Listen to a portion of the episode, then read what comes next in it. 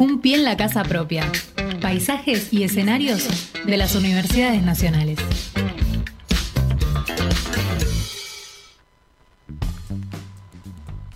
Hay siete minutos. Estamos este, conectados con el doctor Oscar Fariña, eh, que fue decano acá en nuestra universidad, ahora está al frente de este, las delegaciones del PAMI aquí en Avellaneda, pero que además es un experto en esto que estamos hablando, porque le ha tocado estar al frente en la provincia de Buenos Aires, en la municipalidad de Avellaneda, de campañas eh, justamente de prevención del dengue y, otras que andan dando vuelta, pero hoy, hoy el tema es el dengue. Doctor Fariña, buen día, ¿cómo te va? ¿Qué tal? ¿Cómo estás? Bien, bien, muy bien. Bueno, este, estoy acá con Axel Gobernik en la mesa. Estamos este, sorprendidos porque parece que esto fuera algo nuevo, pero no, esto siempre estuvo, pero hoy nos pegan la cara porque el aumento es muy exponencial. Este, ¿qué, nos puedes decir al respecto como profesional? Mira, eh, el, la enfermedad del dengue eh, depende de la presencia de un transmisor que es un mosquito, que es el Aedes aegypti. Y fíjate de que nosotros en el año 94 hicimos, junto con Sonosis Urbana, que está acá en Avellaneda, ¿viste? enfrente del Fiorito, con la doctora Abramo, que era en ese momento la directora, y el doctor Troyano, que era el infectólogo que, nuestro desde, desde, la municipalidad, digo, ¿no? Pusimos larvitrampas en diferentes lugares, no había Aedes Egipto, eh, Egipti en, Argentina. No estaban detectados, pero estaba la como iba eh, el cambio climático iba templando las temperaturas, porque la Aedes aegypti es un mosquito que requiere determinada más de 15 grados, por ejemplo, de temperatura, ¿no? para producir el proceso evolutivo. Como, como, las temperaturas iban en ascenso, había un tema donde algunos epidemiólogos este, planteaban el tema de investigar si existe. Bueno, la primera eh, detección de Aedes aegypti en la Argentina la hicimos nosotros en Avellaneda. Y empezamos a trabajar con los sistemas de prevención, que encima nos cargaban todo, ¿viste? Porque ahí los compañeros de la municipalidad, los concejales y demás, este, nos decían, bueno, che, ¿cuándo viene el dengue? ¿Viste? Pues nosotros hacíamos eh, todo el sistema de, de, prevención del dengue desde aquella época. Yo me acuerdo que dentro de las medidas estaba, por ejemplo, uno de los temas centrales para esto es el, eh, el cementerio. Claro. Porque entonces nosotros pusimos, junto con los trabajadores del cementerio en ese caso, habíamos hecho un operativo conjunto donde llevamos arena, y le poníamos arena en los floreros de los nichos y en los floreros de las tumbas. Y tuvimos más de un problema con los vecinos que cuando encontraban con arena el florero, viste, se quejaban. Pero fíjate que esto fue este, eh, prioritario, porque lo que pasa es que vos podés tener el vector, pero si no viene el paciente infectado para que ese vector se contagie, no tenés enfermedad. Y es lo que pasó, fíjate, mirá los años que llevó tener los primeros casos autóctonos de dengue. Así que en este momento es verdad que en el país, no, no solo en nuestra zona, eh, yendo más al norte, por supuesto este problema está más agravado, ¿no? Pero, Oscar, eh, vos eh, recién mencionaste que este, fuiste víctima de eh, la desconfianza y por desconocimiento de tus padres, de los concejales, de ¿Sabes pues lo que me estaba acordando con Axel hace un ratito? Cuando Ginés González García fue abordado por los medios al comienzo del COVID-19 y dijo que estaba más preocupado por el dengue que por el COVID, que también fue víctima de el bullying de los medios. claro, claro, porque el dengue es una enfermedad que no se va más. ¿Me entendés? Al tener el vector mm. y tener eh, eh, eh, pacientes, este, y sobre todo, digamos, Argentina, fíjate que tiene, hay dengue permanente ya endémico en, en, Bolivia, en Paraguay, en mm. Brasil. Con ello nosotros tenemos intercambio de personas fenomenal. Por lo tanto, si hay en los países hermanos y, y fronterizos, con los cuales tenemos la mayor movilidad social, seguro que va, vamos a tenerlo nosotros también. Axel. Eh, Oscar, eh, buen día. Axel Govendi te saluda. ¿Cómo estás? ¿Qué tal, ¿Cómo Bien. Este, a ver, eh, ¿qué, se puede hacer, digamos, justamente lo que vos decís es, tan lógico, pero ¿qué, recomendaciones más allá del cacharreo, más allá de este, tomar las precauciones necesarias, del repelente y todo lo demás, ¿la fumigación también sirve, digamos, como para apoyar todo esto? No. No, la jubilación sirve, sirve solamente cuando tenés eh, promoción de casos en una zona. Podés fumigar como para derribar, digamos, claro. todos los mosquitos. Pero el mosquito lo que pasa es que no está en, ni en la zanja, no está en la calle, no está en, la, en los parques. El mosquito es domiciliario. ¿Pero por qué? Porque eh, en realidad el, el, problema con el dengue lo tenemos con la hembra del dengue. Porque el macho no pica el macho se alimenta de zumos eh, vegetales y demás. La hembra necesita eh, la sangre de, humana y de algunos eh, vertebrados para poder madurar la descendencia. La larva, ¿no? Claro, es decir, el proceso de, de, desarrollo de, la larva se hace en el intestino de la hembra. Y para eso necesita algunos componentes que tiene la sangre. Por eso la hembra también es tan obsesiva. Por ejemplo, un mosquito eh, Aedes aegypti puede picar 15 veces, 20 ah, veces. Mientras que un culex pica una sola vez y muere. Entonces ahí hay un tema. Y por otro lado, el mosquito es, como necesita tener la sangre a mano, es domiciliario. Claro, claro. No, no está en el resto, porque aparte es Esto no tiene que ver, Oscar, ni con clases sociales, ni con, determinado sector geográfico. Nada que ver. Y, con respecto, Oscar, a estos mitos también que hay, como por ejemplo la borra de café que mata las larvas, eh, dice, ¿esto, está comprobado? ¿Esto es así? No, mira, lo que, lo que sirve ahí hay, un, hay unos, eh, eh, unos productos químicos que son destruyen las larvas, porque el problema del dengue que se instala, te digo, porque el mosquito pone huevos, ¿no? Esos huevos pueden durar un año más, digamos, solamente van a, van a reventar cuando las condiciones son favorables. Claro. ¿Ah? Y, y, si no, se eh, hace, hace como un quiste que es resistente. Mm. ¿Me entendés? Sí, sí, sí. Entonces, esto hace de que este, eh, el, lugar donde puede poner, eh, eh, donde la hembra va a depositar, primero dos cuestiones. El mosquito pica solamente en las primeras, fundamentalmente, no es que sea tan exacto, ¿no? Pero es cómodo. Es decir, no, no le gusta el calor ni el sol. Entonces le gusta la semioscuridad y los lugares más bien frescos. y Entonces, claro, en las primeras horas de la mañana y en las primeras horas del anochecer. Esos son los dos momentos en que el mosquito, la mosquita sale a hacer su trabajo. ¿Entendés?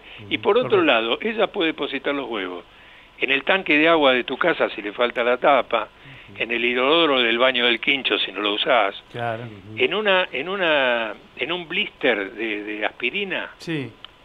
Que quedó en el piso, en el, en el tarrito de agua del perro o de la mascota. Entonces, ¿qué pasa? Son por ejemplo, en las medianeras, en las eh, oquedades que tiene eh, quizás el borde de la medianera. ¿eh? En Donde haya una gotita de agua, ahí pueden... con muy poca cantidad, porque deja el y después, en todo caso, se encripta ese, ese, ese esa larva. Claro. ¿Entendés? Y va a esperar que llegue un momento que esté húmedo y que esté con calor para este, poder eh, reventar y mm. hacer eh, nacer al, a, la procreación. Entonces, eh, bueno, esto es, este, eh, por eso es muy difícil. Una vez que se instala el mosquito, prácticamente se lo puede controlar, pero no se lo puede eliminar, porque esto viene de la época de, Egipto. Claro. aparentemente se dice que el Aedes existió en la medida que existió la humanidad. Entonces, digamos, lo que pasa es que antes estaba limitado a países tropicales, ¿no? Tal es así que... cada vez somos más tropicales nosotros. Bueno, pero por otro lado, nosotros no somos los humanos solamente inteligentes, sino que también en, en, los vectores existen sistemas de adaptación. Claro. Digamos, pues nosotros tenemos en invierno fríos menores de 15 y sin embargo se siguen reproduciendo. ¿No? Entonces, este, bueno, este tema, vos fíjate que esto lo descubre eh, Finlay, Carlos Finlay, eh, eh, a principios del siglo de, del 1900. Ah.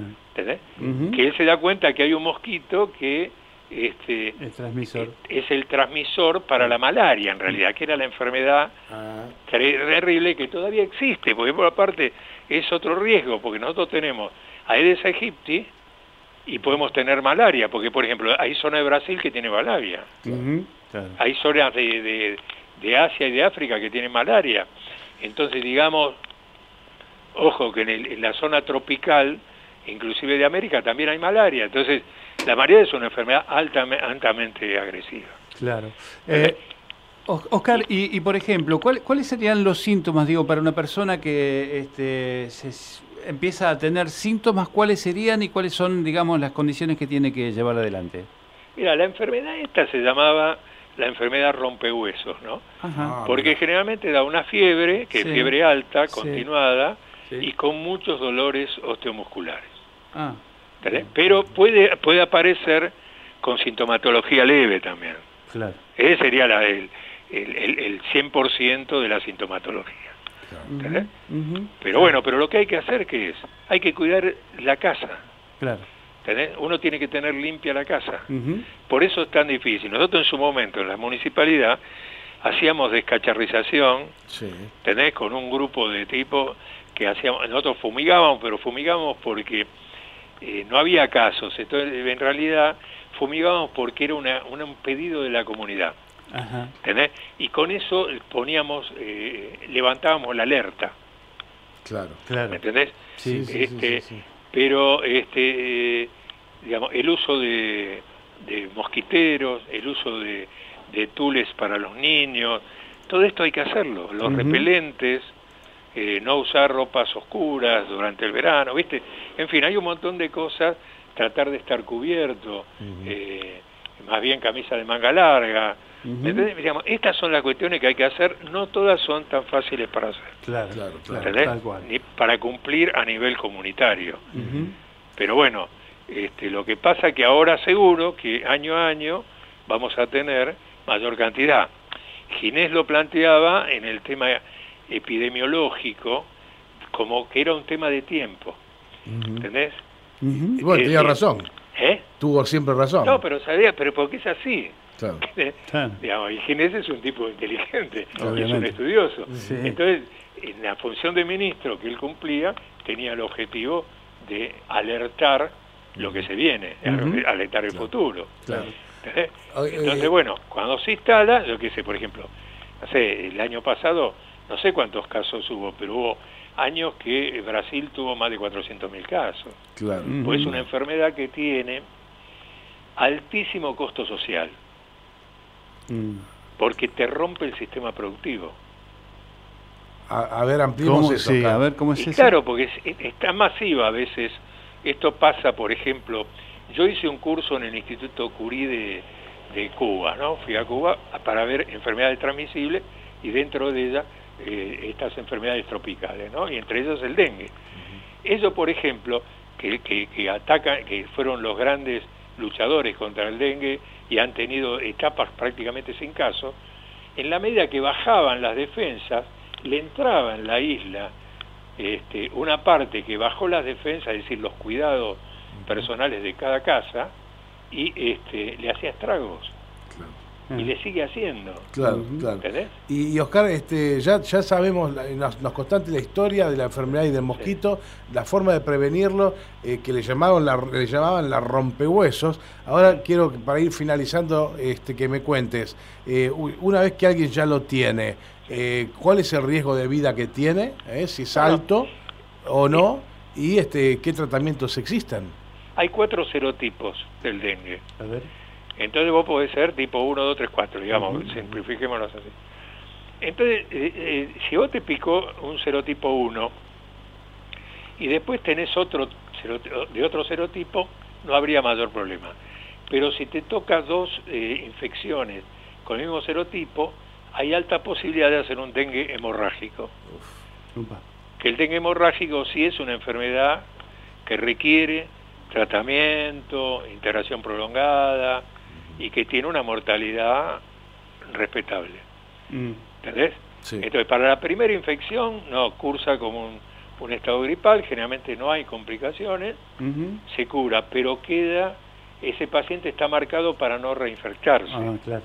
Porque el peligro es el dengue hemorrágico, que sería la reinfección del mengue del, mismo serotipo.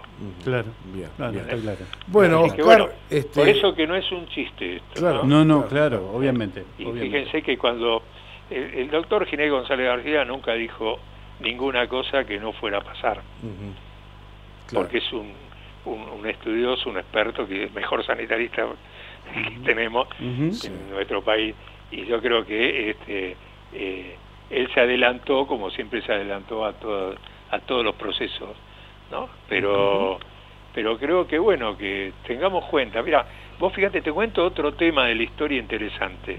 A ver. Cuando Finland descubre el tema de, del mosquito, ¿no?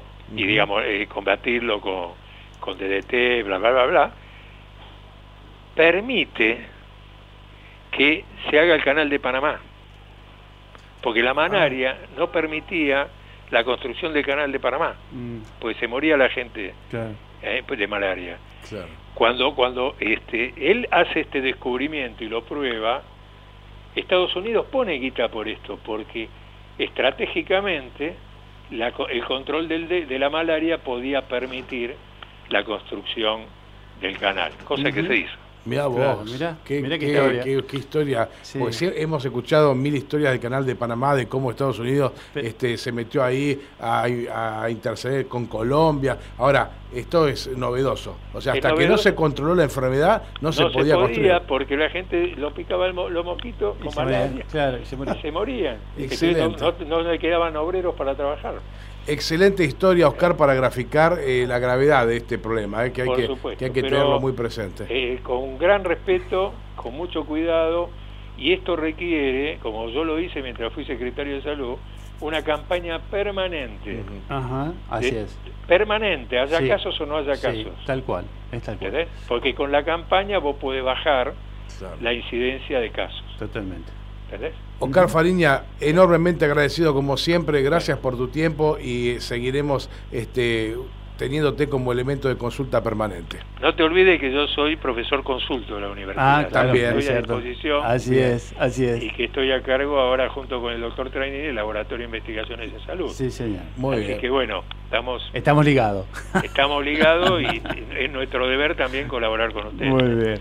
Un abrazo grande, doctor. Igualmente, un beso. Chao, chao. Un pie en la casa propia. Paisajes y escenarios de las universidades nacionales.